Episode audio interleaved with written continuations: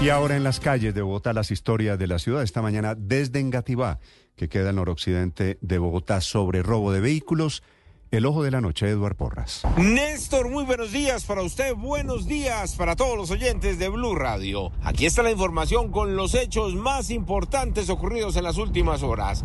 El ojo de la noche se encuentra en la localidad de Engativá. Estamos exactamente en el barrio Bosque Popular donde anoche recibimos el denuncio de una familia quien asegura que en las últimas horas fue víctima de los ladrones de camionetas. Estaban frente a su casa, estaban tratando de arreglar las luces de su camioneta Toyota cuando estos criminales llegaron, los golpearon, comenzó un enfrentamiento y escuchen ustedes mismos lo que ocurrió en este punto de la localidad de Engativá. Sus palabras mayores intimidantes. ¿Qué oh, perro? Bájese del carro, que te entreguen o no. No, pues, pues la reacción de nosotros fue reaccionar. Normalmente reaccionar porque pues es un capital que uno tiene y, pues le ha costado muchísimo. Media vida de uno. Entonces. pero estaban armados, en los videos sé que están armados.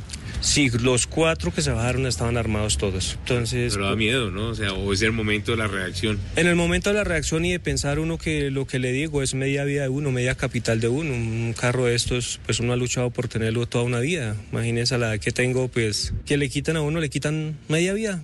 En medio de una pelea con los ladrones, lograron quitarles hasta las cachuchas que llevaban dos de ellos, las cuales tienen en su poder y piensan entregar a la Policía Nacional para que verifiquen y determinen si allí hay huellas de estos ladrones y los puedan capturar.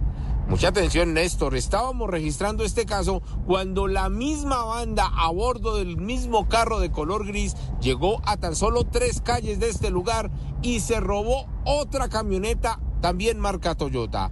Las víctimas comenzaron a gritar, comenzó el escándalo por toda la zona y fue en la carrera 30 en el sector de las Américas donde los delincuentes alcanzaron a llevar el vehículo recién hurtado, lo dejaron abandonado pero dicen los residentes de este punto de la localidad de Engativá que están desesperados, ya no saben qué hacer, ya no saben más dónde denunciar, porque esos ladrones a diario están al acecho para ver qué vehículos se roban en el momento que los ingresan a los garajes. La otra noticia de la noche tiene que ver la muerte violenta dentro de un taxi.